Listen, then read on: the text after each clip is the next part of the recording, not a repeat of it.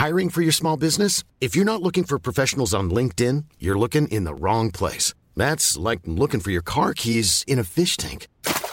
LinkedIn helps you hire professionals you can't find anywhere else, even those who aren't actively searching for a new job but might be open to the perfect role. In a given month, over 70% of LinkedIn users don't even visit other leading job sites. So start looking in the right place. With LinkedIn, you can hire professionals like a professional. Post your free job on linkedin.com slash people today.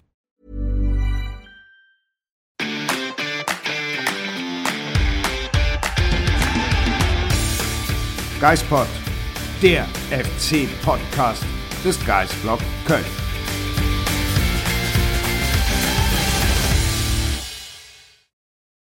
Marc, fangen wir doch mal mit den positiven Nachrichten von diesem Wochenende an. Der erste FC Köln ist nicht mehr Tabellenletzter. Und damit herzlich willkommen zur neuen Folge des Geistpods. Liebe Sonja, ja, das ist wirklich eine tolle Nachricht. Äh, ich habe mich auch äh, fern der Heimat sehr darüber gefreut, äh, hätte mich allerdings zugegebenermaßen noch mehr darüber gefreut, wenn dieser erste Fußballclub mal wieder ein Spiel gewonnen hätte. Aber da musst du mir heute dann mal erzählen, wie das eben nicht geklappt hat. Denn ähm, ich bin ähm, ja, in dem, in dem Fall in der Situation gewesen, wie du beim letzten Mal, dass ich das Spiel nur ähm, in einer kurzen Zusammenfassung schauen konnte. Ja, wie ihr auch seht, wir sitzen heute nicht zusammen hier auf dem Sofa. Ich bin alleine, weil Marc fernab von Köln ist und deswegen sprechen wir heute so über das Spiel.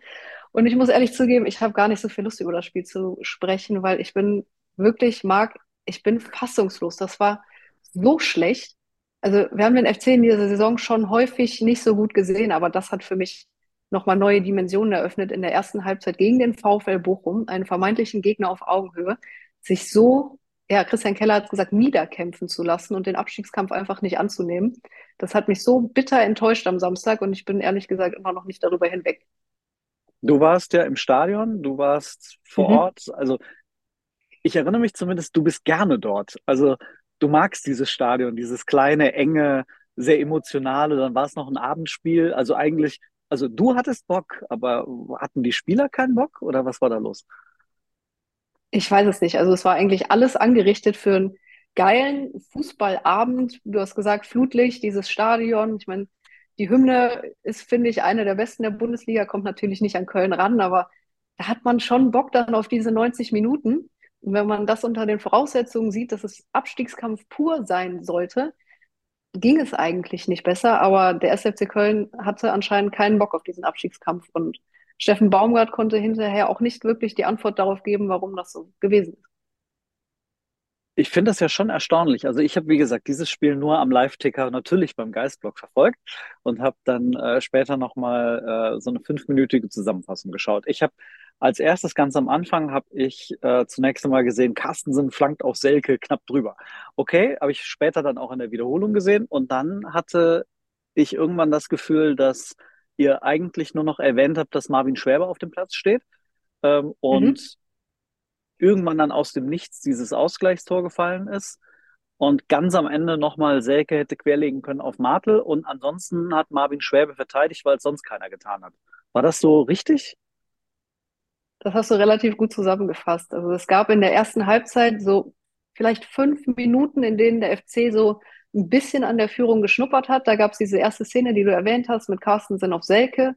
Dann hatte Meiner noch einen Schuss, den er wieder mit dem linken Fuß nimmt und ihn wieder in die Arme des Torhüters schießt.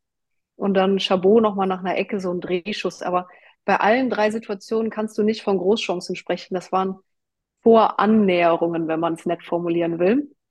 Und danach hat nur noch Bochum gespielt. Und du hattest zeitweise das Gefühl, dass da nicht der VfL Bochum spielt, sondern irgendeine Top-Mannschaft der Bundesliga. Philipp Hofmann mit einem Ausrufezeichen dahinter hat den FC schwindelig gespielt. Philipp Hofmann, also das gibt's eigentlich gar nicht. Das hat mich wahnsinnig gemacht.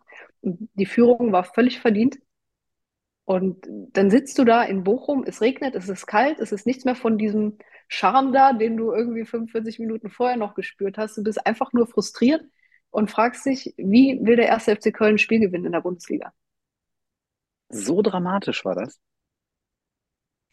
Vielleicht, nee, ich glaube nicht mal, dass ich übertreibe. Also ich habe es einfach so empfunden und ich bin wirklich sauer über diese Leistung. Wow, also ich erinnere mich natürlich jetzt an die, in die letzten, an die letzten Wochen und wir haben erstaunlich häufig in den letzten Wochen äh, darüber nachgedacht, woran liegt es, dass der FC in manchen Situationen nicht mehr die Tugenden an den Tag legt, die der FC eigentlich unter Baumgart 24 Monate dauerhaft, weil sie die hätten ja irgendwie um drei geweckt werden können morgens und die wären 120 Kilometer gelaufen. Ähm, und offensichtlich ist es gerade so, dass, dass das nicht mehr alles da ist. Also, dass gerade auch teilweise eben der Wille fehlt und das aus, jetzt in dem Fall wirklich aus der Distanz. Ich hätte gedacht, nach dem Ding gegen Augsburg, ähm, dann werden die jetzt in Bochum wirklich alles versuchen, um dieses Spiel zu gewinnen. Ja, du hast mir das nach dem Augsburg-Spiel auch so ein bisschen schön geredet und hast gesagt, die Rückkehr zum Spektakelfußball und du hast ja hier letzte Woche die Positivität in Person und hast gesagt, 18 Punkte nach der Hinrunde auf jeden Fall. Also ich glaube, das Eis bekommst du nicht mehr. Ich weiß auch gar nicht, ob das noch möglich ist. Das habe ich jetzt nicht nachgerechnet. Aber ganz ehrlich, ich verstehe es nicht. Und ähm, ich weiß auch nicht, wie der FC da die Antwort drauf geben will, weil Christian Keller sagt, das Trainerteam leistet 1A, ein 1A-Job, ist immer noch Schulnote 1. Die Spieler hören dem Trainer noch zu. Das hat auch Marc Uth letzte Woche noch gesagt. Er hat gesagt, wir wollen den Weg mit dem Trainer gehen, wir wollen diesen Fußball spielen. Und Christian Keller sagt, der Kader ist gut genug, um drei Mannschaften hinter sich zu lassen. Aber dann ist die Frage, woran liegt es? Was sind das dann die Gründe dafür, dass es nicht läuft? Das heißt aber eigentlich, die Hoffnung besteht nur darauf, dass im Laufe der Saison, je länger die Saison ist, es einfach noch drei Mannschaften gibt, die noch viel schlechter sind als der FC. Ja, also oder nicht viel schlechter, aber wirklich dieses, äh, dieses, dieses Körnchen noch mal etwas schlechter. Aber das kann ja nicht die Hoffnung sein. Also ich habe die Aussagen auch alle gelesen und denke mir irgendwie, wenn alles so gut ist, warum ist es dann nicht so gut? Ja, also ich kann dir das nicht beantworten und ich habe im Moment das Gefühl, die Verantwortlichen können es auch nicht. Und das führt bei mir dazu, dass ich aktuell, das ist vielleicht eine Momentaufnahme, aber gar keine Hoffnung mehr habe. Bayern ist ja ein Spiel, es ist immer blöd zu sagen, dass du da nichts holst, weil das Spiel geht bei 0-0 los, aber sind wir realistisch, der FC wird da nichts holen. So, und dann hast du sechs Punkte nach zwölf Spieltagen. Und dann fährst du nach Darmstadt, die dann, weil du gegen Bayern verlierst, immer noch vor dir stehen ich sehe im Moment nicht, wie der FC da unten rauskommt. Wir haben ja immer darüber gesprochen und das, ja, ich war ja der Mr. Optimismus in der letzten Woche und ich bleibe dabei. Ich kipp jetzt nicht um, Sonja. Ich habe das Spiel nicht gesehen, ich habe diese Frustration nicht erlebt, die dir offensichtlich ja komplett den Rücken runtergelaufen ist wie ein eiskalter Schauer. Ähm, ich habe das nicht erlebt, offensichtlich zum Glück. Insofern, ich bleibe jetzt trotzdem noch dabei, dass äh, der FC ähm, auch da wieder, äh, ich habe ja beim letzten Mal die Rechnung aufgemacht, Gladbach gewonnen, Leipzig verloren, Augsburg unentschieden, jetzt Bochum unentschieden. Gehen wir mal tatsächlich davon aus, die verlieren aus irgendwelchen Gründen gegen die Bayern. Und ich sehe die Gründe jetzt noch nicht, Sonja. Aber dass sie dann halt in Darmstadt gewinnen, dann haben sie halt zumindest auch wieder diese vier Punkte geholt. Ähm, ich sehe mein Eis jetzt noch nicht komplett außer Reichweite, muss ich sagen. Also ich bin immer noch der Meinung, dass dieser Club, diese Mannschaft, das kann. Die Frage ist, unter welchen Bedingungen. Und es macht einem natürlich schon Sorge, wenn sie in Bochum noch nicht mal den Kampf annehmen. Ich habe jetzt gehört, beispielsweise, ich weiß nicht, wie du das siehst. Ich habe von Keller gehört, nee, andersrum, ich würde andersrum anfangen, von Baumgart gehört, die zweite Le äh, Halbzeit war besser. Von Keller habe ich gehört, die zweite Halbzeit war auch nicht Bundesliga-tauglich. Was stimmt denn? Das war ja dann gestern auch die Diskussion im Doppelpass. Also genau die Frage haben sie Keller ja dann auch äh, gestellt. Und Keller, also mit der Antwort war ich auch überhaupt nicht zufrieden, weil Keller dann gesagt hat, ja, aber die Spieler gucken ja jetzt keinen Doppelpass, die bekommen ja nicht mit, dass wir hier unterschiedliche Aussagen treffen. Und außerdem ist ja wichtig, was wir nach innen verkaufen. Ich dachte, ja, okay, und was von den beiden verkauft ihr jetzt nach innen? Also die zweite Halbzeit ging los, wie die erste geendet hat. Bochum hat das Spiel gemacht und dann ist der Ausgleich durch Davy Selke wohlgemerkt. Das erste Tor nach der 160. Flanke, glaube ich. Das waren ja auch mal, also ist ja überhaupt kein Ertrag da von den Flanken. Aus dem Nichts gefallen und dann gab es eine Schusschance von Thielmann, die, glaube ich, gefährlicher aussah, als sie tatsächlich war. Und dann, ja, die Geschichte, die du angesprochen hast am Anfang, wo Selke auf Martel hätte querlegen müssen. Aber ansonsten musste sich der FC bei Schwäbe bedanken, dass sie überhaupt diesen einen Punkt mitnehmen. Deswegen bin ich Tendenz eher bei Keller, der sagt, auch die zweite Halbzeit war nichts. Ist das dann aus deinem Gefühl heraus, ähm, ist das Good Cop, Bad Cop, was die gerade spielen? Irgendwie, dass ähm, Baumgart jetzt versucht, eher quasi, also nachdem er einmal komplett aus sich rausgebrochen ist, das Ganze wieder ins Positive zu verkehren und zu sagen, okay, also ich bin derjenige, der vorne steht, ich muss den Jungs jetzt ähm, Optimismus liefern, was Positives liefern, im Grunde quasi den mertenischen Optimismus äh, quasi transportieren. Ähm, und Keller ist derjenige, der, der warnt und mahnt? Oder ist das vielleicht schon ein bisschen übertrieben gesagt, schon eine erste, ein erstes Anzeichen, dass Keller und Baumgart die Dinge nicht mehr so ähnlich sehen und nicht mehr so gleich sehen wie noch vor einigen Monaten?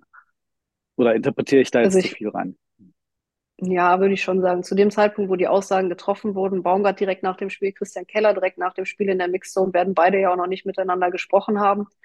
Und Christian Keller hat auch gesagt, was ich jetzt auch nicht so komplett unterschreiben würde, von der Seitenlinie sieht das Spiel immer noch mal ein bisschen anders aus als von der Tribüne oben.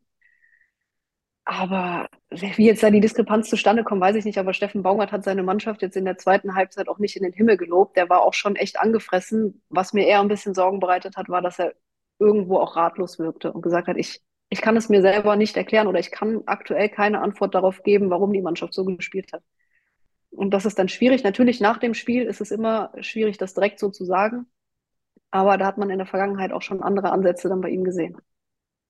Also zumindest hat Baumgart gesagt, die Spieler setzen es nicht um, was die Trainer von ihnen erwarten. Ähm, er sagt, es gibt ein Kopfproblem. Und Keller sagt, ich habe mir hier ja diverse Dinge rausgeschrieben heute, äh, was da so gesagt wurde. Ähm, das, und das, das, äh, den Ausdruck fand ich ganz interessant, dass Keller gesagt hat, das Positionsspiel war taktisch schlecht. Da kann man jetzt mal davon sprechen, ist es ein individuell taktisches Problem oder ist es ein mannschaftstaktisches Problem? Das mannschaftstaktische kommt vom Trainer, das individuell taktische kommt mit Verlaub, schönen Gruß an Christian Keller, kommt vom Kader. Äh, Spieler sind halt manchmal taktisch nur so gut, wie sie sind. Jonas Hector war taktisch ein deutlich clevererer Spieler als, ich will jetzt keinen Namen nennen, aber als andere. Sagen wir es mal so. Also hast du eher das Gefühl, dass das Gesamtgefüge nicht gestimmt hat oder dass einfach einige nicht das machen, was Baumgart will? Beides würde ich sagen, aber fangen wir mal mit der einfachsten Position am Samstagabend an. Ich verstehe das Experiment Florian Kainz auf der 6 einfach nicht. Ich weiß, er hat es gegen Augsburg auch gespielt und ich habe das Spiel nicht gesehen und einige sagen, er hat es gut gemacht gegen den VfL Bochum, finde ich, hat es überhaupt nicht gut gemacht. Meinem Empfinden nach wusste er überhaupt nicht, was er zu tun hat, wo er hinlaufen soll, was er machen soll. Hat Fehlpässe gespielt, die kannst du dir nicht vorstellen. Der hat einen Pass über drei Meter in den Fuß des Gegners gespielt. Und bei allem Respekt, also wir wissen alle, Florian Keins kann viel, viel besser Fußball spielen als das, was er da gezeigt hat. Das heißt, es muss andere Gründe haben, ob die jetzt auf der Position begründet sind, ob die im Kopf begründet sind, das weiß ich nicht. Das können ja nur die Spieler selber sagen und ich weiß nicht mal, ob die das wissen. Aber Steffen Baumgart beraubt mit solchen Aufstellungen, finde ich, den Spielern auch ihren, ihren Stärken. Aber da kommen wir dann zum anderen Problem. Dejan Jubicic ist ausgefallen. Und wen lässt du dann neben Erik Martel auf der Sechs spielen? Also Matthias Olesen und Dennis Hussein Basic haben sich diese Saison halt auch nicht angeboten. Das ist schwierig. Und damit sind wir wieder bei einer der neuralgischen Positionen und sind wieder bei Christian Keller, also ich zumindest, äh, bin bei Christian ja. Keller und sage, Christian Keller hat vor einigen Wochen noch gesagt, in der gesamten Kaderplanung war keins auch als Alternative auf der 6 eingeplant. Und dann muss man eigentlich fragen, äh, was die da geritten hat, so ein Wabonspiel zu betreiben mit, äh, mit äh, Florian Kainz auf der 6. Ähm, dann hast du Erik Martel, der eine gute Bund oder eine anständige Bundesliga-Saison hinter sich hat und äh, Flo Keins, der halt sein ganzes Leben lang links außen war und jetzt plötzlich ähm, die Sterne vom Himmel spielen und verteidigen soll. Und ich glaube, das ist irgendwie, ich habe das Spiel gesagt, ich habe das Spiel nicht gesehen, aber wenn ich nur lese, wie viele Chancen Bochum hatte, dann kommen wir wieder an den Punkt vor Anfang, äh, vor der Saison, ist diese Abwehr Bundesliga tauglich? Und da weiß ich noch, haben wir beide zumindest unsere Zweifel geäußert. Ähm, und offensichtlich scheint sich das zu bestätigen nach dem 12. Spiel ohne äh, immer noch mit Gegentor. Ja, Steffen Baumgart hat in der vergangenen Woche gesagt, die Abwehr steht hinten gut, abgesehen vom Spiel in Leipzig und in Leverkusen. sehen einige Experten auch anders. Ich sehe das auch ein bisschen anders. Die Statistiken sprechen gar nicht so sehr gegen die Defensive des FC, aber die Anzahl an Großchancen, die sie zulassen, nehmen wir jetzt nur mal das Spiel gegen Bochum. Bochum hatte acht Großchancen und einen Expected Goals Wert, ich glaube, von über vier. So, solche Werte hatte der VfL Bochum in der kompletten Saison noch gar nicht. Und dann ausgerechnet gegen den FC ist ein Muster zu erkennen. Also Bochum war auch da wieder die weitaus torgefährlichere Mannschaft, auch statistisch gesehen. Ja, also brauchen wir nicht drüber reden. Wie glaubst du denn jetzt, jetzt, jetzt taumelt der FC mit diesen zwei Unentschieden, bei denen man eigentlich sich mindestens einen Sieg ausgerechnet hatte, äh, in die Länderspielpause, weiß, dass danach die Bayern kommen? Ähm, was, was kann jetzt Baumgart überhaupt gerade machen? Also ähm, zum Glück sind ja jetzt nicht allzu wahnsinnig viele Spieler unterwegs, aber wir wissen auch in der Länderspielpause wird beim FC eher weniger trainiert. Ähm, Mittwochabend Testspiel. Ja. Ja, gegen Ports. Also das ist wie, glaube ich, das letzte Testspiel, dass das im Zweifel zweistellig ausgeht und das einfach überhaupt gar keinen Mehrwert hat. Du hast gesagt, der FC macht wieder von Freitag bis Sonntag frei. Dann geht es Montag mit der Vorbereitung auf das Bayern-Spiel am Freitagabend weiter. Wenn ich jetzt Steffen Baumgart wäre, würde ich wahrscheinlich sagen, wir bleiben klar, wir bleiben bei uns, wir gehen unseren Weg weiter. Aber aktuell führt der Weg halt, wenn man es gemein ausdrücken will, in die zweite Liga. Deswegen, ich weiß es nicht. Ähm, ich habe keine Lösung aktuell und bin gespannt, wie die Trainingswoche wird bis einschließlich Donnerstag. Und dann werden wir mal sehen. Äh, wir haben vorhin schon so ein bisschen über die Aussagen gesprochen, einmal Baumgart und einmal Keller. Ähm, wie war denn generell nach dem Spiel die Stimmung ähm, bei den Spielern, auch in der Mixzone, ähm, beim, beim Trainer auf der Pressekonferenz? Baumgart hat ja doch manchmal so die, die Tendenz, vielleicht ein bisschen was an der Sprache zu ändern. Äh, manchmal sind die Spieler selbst, selbst sehr selbstkritisch, manchmal reden sie sich das Ganze auch vielleicht einen Ticken schöner, als es war. Ähm, wie war dein Eindruck danach? Also das Bezeichnendste war eigentlich für mich eine Aussage von Marvin Schwäbe, ähm, der auch darauf angesprochen wurde, wie geht ihr jetzt mit den zwei Punkten aus den beiden Spielen um? Und er hat gesagt, ja, äh, wir hätten gern sechs gehabt oder über sechs hätte ich mich gefreut, aber zwei sind auch okay. Und wir waren danach so, zwei sind auch okay. Also du kannst ja gegen in beiden Spielen einen Punkt holen. Und das ist auch gar nicht so schlimm, aber nicht, wenn du Tabellenletzter bist und erst ein Spiel gewonnen hast. In der Situation musst du eins dieser Spiele gewinnen und dann zu sagen, ja, zwei Punkte sind auch okay. In einer anderen Situation vielleicht, ja, aber in der eigentlich nicht. Das heißt, die müssen, äh, bei Marvin Schwäbe beobachtet man das ja manchmal, äh, dass er vielleicht das alles etwas positiver sieht, ähm, als es war. Ähm, in dem Fall kann er seine Leistung auf jeden Fall als sehr positiv äh, bewerten. Ähm, auch wenn wir nach der äh, Nominierung von Blaswig nicht mehr darüber sprechen müssen, ob er jemals ein Kandidat für die Nationalmannschaft wird, offensichtlich zumindest. Ähm, aber ähm, so, jetzt habe ich einen Faden verloren. Äh, irgendwas wollte ich sagen, aber ich glaube, das war ein, offensichtlich kein wahnsinnig äh, intelligenter Gedanke, sonst wäre er mir nicht entfallen. Äh, wenn du übernehmen willst, gerade, ich suche noch mal wieder. Ja, ich würde einfach sagen, dass wir dieses Spiel jetzt abschließen, das Bochum-Spiel, weil äh, ich möchte das auch gerne so schnell wie möglich aus meinen Gedanken löschen. Kommen wir doch noch auf was anderes zu sprechen, denn zum ersten Mal, glaube ich, seit Mitte September, seit der Mitgliederversammlung, hat sich der Vorstand zu Wort gemeldet in der vergangenen Woche. Oh ja. Oh ja, das. Hast du das äh, mitbekommen? Das habe ich mitbekommen. Ich bin ja auch äh, Mitglied dieses Fußballclubs und habe diesen Vorstandsbrief, diesen Vorstandsbrief an äh, einem doch bemerkenswerten Zeitpunkt, muss ich sagen, erhalten. Also zwei Tage, also am 9.11. Ich hatte erst gedacht, äh, jetzt kommt ein Vorstandsbrief vom FC äh, zur politischen Lage, weil es der 9.11. war, 9. November und wir erinnern uns und äh, ich dachte, jetzt wird der FC vielleicht ein soziales Zeichen setzen. Ähm, aber der Vorstand hat sich entschieden, ähm, 48 Stunden vor dem Bochum-Spiel äh, ein sportliches Zeichen zu setzen. Und da sind mir doch die äh, Augenbrauen in den Nacken gekrault. Also ähm, was ist denn, äh, Was war da denn los beim Vorstand? Das habe ich mich auch gefragt. Ähm, ich denke, also den Zeitpunkt verstehe ich auch nicht. Und ich fand bemerkenswert, dass da drin steht, viele fragen sich, was macht eigentlich der Vorstand? Dann kam ein ellenlanger Text und dann dachte ich mir dann, okay, ich weiß jetzt irgendwie immer noch nicht, was der Vorstand macht. Ja, ich habe äh, mir, äh, mir erlaubt, für diejenigen, die es schauen, äh, ich habe mir ein paar Notizen gemacht zu diesem Brief, äh, weil ich den tatsächlich wirklich bemerkenswert fand. Und wenn ich jetzt mal äh, einen Strich drunter mache unter das, was ich mir aufgeschrieben habe, der Vorstand legt offensichtlich die Grundlage dafür, Christian Keller den Rücken zu stärken und die Vorlage zu liefern, irgendwann sich von Steffen Baumgart zu trennen. Oder habe ich das falsch interpretiert? Was sagst du?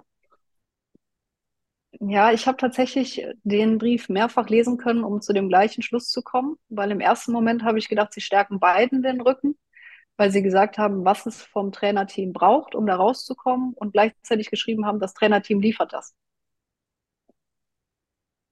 Aber es ist ja auch immer wieder die Möglichkeit, dann in der Woche zu sagen, ja, das Trainerteam liefert das jetzt nicht mehr und jetzt müssen wir die Reißleine ziehen.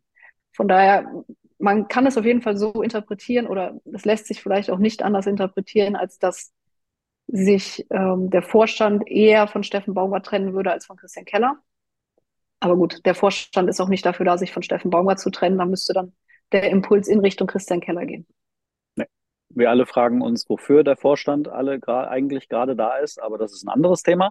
Ähm, ich habe mir ein paar Sätze rausgeschrieben, die ich bemerkenswert fand. Ähm, es kam ein äh, Satz mit dem man rechnen konnte, dass man äh, nach dem aktuellen Start, also vor dem Bochum-Spiel, deutlich unter den Erwartungen geblieben sei. Das Zitat, das kann ich nachvollziehen. Den Nachsatz fand ich dann spannend.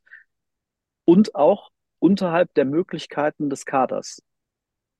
Und das fand ich insofern spannend, als dass äh, damit ja eigentlich quasi Keller aus der Schusslinie genommen wird und gesagt wird, Moment, der Kader ist gut genug. Äh, das Trainerteam macht nur zu wenig daraus, was ja quasi dann der unausgesprochene Nachsatz ist. Ähm, was ich auch dann wiederum äh, in dem Bereich äh, bemerkenswert fand, war die Aussage äh, der guten, planvollen Arbeit hinter den Kulissen. Baumgarts Arbeit ist nicht hinter den Kulissen. Die sieht man jeden Tag auf dem Trainingsplatz, die sieht man jeden Tag auf dem Rasen, beziehungsweise jedes Wochenende im Stadion. Äh, hinter den Kulissen arbeitet die Geschäftsführung und die wurde natürlich mit großem Brimborium vom Vorstand unter, äh, weiß nicht, Klatschmarsch ein, einbestellt. Ähm, und äh, dann haben sie auch geschrieben, dass Baumgarts Fähigkeiten jetzt gefragt sind, die er vorher immer gezeigt hat und die er quasi jetzt, also aber wirklich dann mal zeigen muss. Und da kann ich halt wirklich nur unter den äh, äh, unter diesen Brief den Strich setzen, oh, der Christian Keller ist halt der Sportforscher, äh, Sportgeschäftsführer, das ist eine glatte 10 von 10. Und wir haben als Vorstand uns zwar äh, zwei Jahre lang äh, die Schultern geklopft, dass wir ja Chris, äh, Steffen Baumgart persönlich verpflichtet haben und dass Horst Held ja eigentlich jemanden anderen wollte. Aber offensichtlich haben sie noch viel lieber Christian Keller verpflichtet als Steffen Baumgart verpflichtet. So, jetzt äh, ziehe ich, ich mich schon, aber kurz zurück. ich sehe schon, du hast den Text wirklich in seine Einzelteile zerlegt. Mhm. Aber es ist ja auch faktisch so, wenn der Vorstand entscheiden würde, Christian Keller hat den Kader unzureichend zusammengestellt und sich entscheiden würde, ihn zu entlassen, müsste der Vorstand ja selbst auch zurücktreten, weil du hast es gesagt, der Vorstand hat Christian Keller angekündigt mit der 10 von 10 Lösung. Und wenn sie sich dann eingestehen, das ist sie nicht, dann ist der Vorstand meiner Meinung nach auch am Ende. Deswegen, wenn irgendwann eine Trennung erfolgt, dann würde es zuerst Steffen Baumert sein.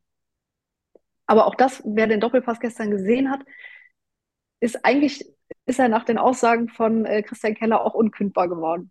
Also der hat ihn ja dann trotzdem wieder extrem gelobt und äh, das Einzige, was er gesagt hat, ich bewerte das Trainerteam und Steffen Baumgart mit einer Eins und solange ich das tue, muss ich nicht darüber nachdenken. Jetzt kann er natürlich irgendwann sagen, ja, jetzt ist es ja keine Eins mehr und jetzt hat sich was verändert.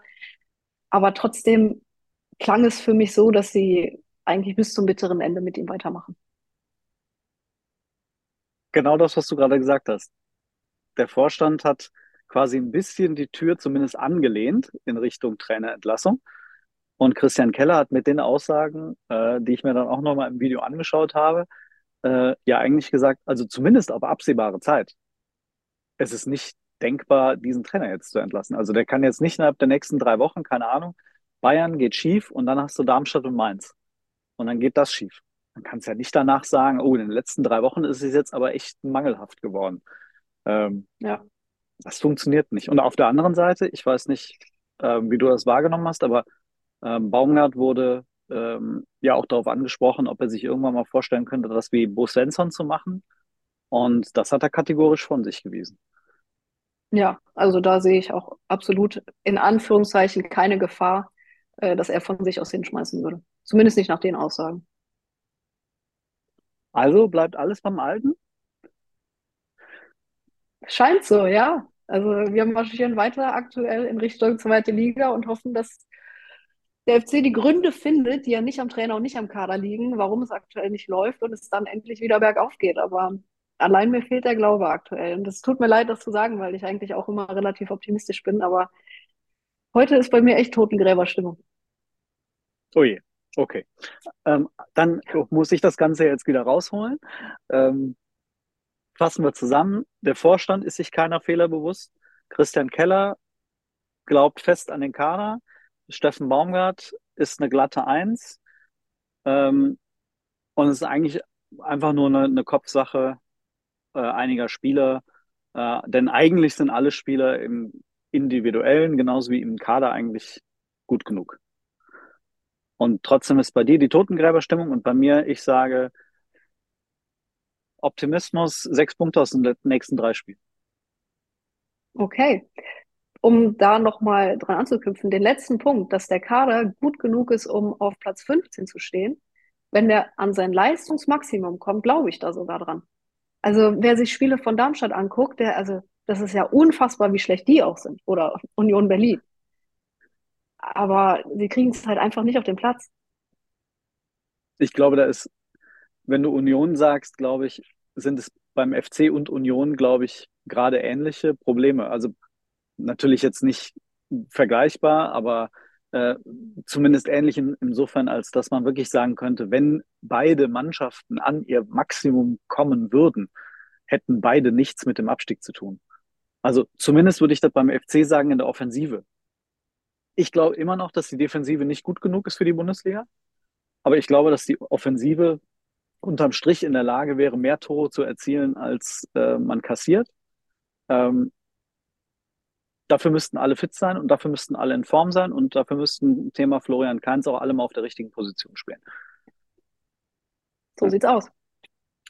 Ähm, eine Sache wollte ich noch fragen. Genau, richtig. Christian Keller hat noch angesprochen, auch wieder Thema Sturm in dem Fall, dass sie schon im Sommer wussten, dass auf welchen Positionen sie im Winter nachlegen wollen.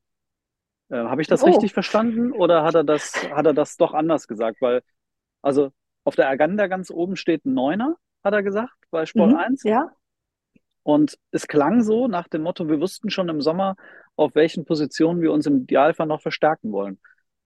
Und dann frage ich mich, was im Sommer passiert ist, ob die alle irgendwie plötzlich in einen langen Sommerschlaf verfallen sind oder was da schiefgelaufen ist. Ja, zugegebenermaßen wusst, haben sie das ja auch im Sommer schon gesagt. Es wäre schön, wenn wir noch einen Stürmer kriegen würden und wir müssen mal gucken, ob es klappt.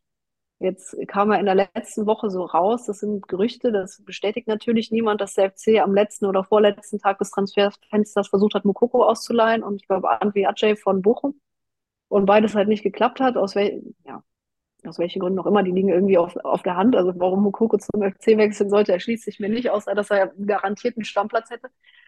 Ähm, aber den hätte er auch bei, weiß ich nicht, 14 anderen Bundesligisten. Also denen war schon klar, dass sie einen Stürmer brauchen. Sie haben halt, oder Christian Keller hat halt keinen gefunden. Und jetzt ist die Frage, liegt das am Transfermarkt oder an Christian Keller? Ja, ich glaube, die Frage werden wir noch länger diskutieren können, äh, mit Blick auf den Kass. Äh, dass die Frage wird, ich fürchte, wird unbeantwortet bleiben, noch auf, auf längere Sicht, weil ich nicht glaube, dass der FC Winter wird nachlegen dürfen. Aber das ist, jetzt Jetzt ist die Frage, wann das quasi, Urteil kommt. ja, bin ich quasi eher der Pessimist. Aber ähm, das werden wir dann sicherlich in den nächsten Wochen mal diskutieren äh, können, müssen und dürfen. Ähm, und ansonsten, was bleibt uns? Wir bleibt, es bleibt uns auf diese nächsten drei Spiele da zu hoffen. Ähm, auf das nächste vielleicht weniger als auf die, die dann folgen. Aber ja, wir müssen einfach mal. Also ich persönlich, ich muss den Optimismus gar nicht bewahren, Sonja. Ich, ich habe den einfach, ich strahle den aus. Das weißt du von mir. Hm, Ich, das ist, stimmt. das ist meine Natur. Ja, Ich richtig. muss mal bei dir noch ein bisschen dran arbeiten, dass du aus dem Keller kommst. Okay. Aus dem Keller ist schön, ne? Ja, genau. Ja, Sonja, ist auch schön, vielleicht am Wochenende den FC mal nicht spielen zu sehen. Nicht spielen sehen zu müssen.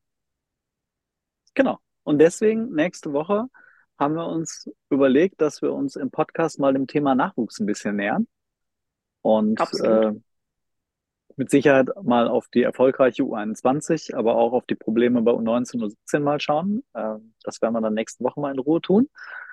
Ähm, äh, bis U19 dahin drei Siege in Folge. Stimmt. Die Frage, ob das das Erwecken ist oder ob das eigentlich nur ein, ein kleines Aufbäumen ist. Aber das werden wir diskutieren. Machen wir. Das werden wir. Dann wieder gemeinsam hier auf dem Sofa. Richtig. Ich bin dann auf jeden Fall wieder da. Sehr schön. Dann wünsche ich dir erstmal aus der Ferne eine ganz schöne Woche und vor allem Dankeschön. euch da draußen äh, eine ganz schöne Woche ohne den FC am Wochenende. Ja, Sonja. Und dann, zumindest wie du sagtest, diese Woche kann zumindest nichts kaputt gehen. Nee, das stimmt. Also, bis dahin habt eine gute Woche. Tschüss.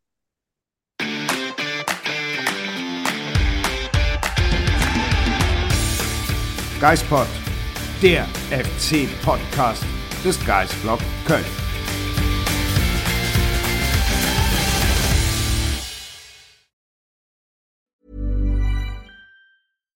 Hi, I'm Daniel, founder of Pretty Litter. Cats and cat owners deserve better than any old fashioned litter. That's why I teamed up with scientists and veterinarians to create Pretty Litter. Its innovative crystal formula has superior odor control and weighs up to 80% less than clay litter.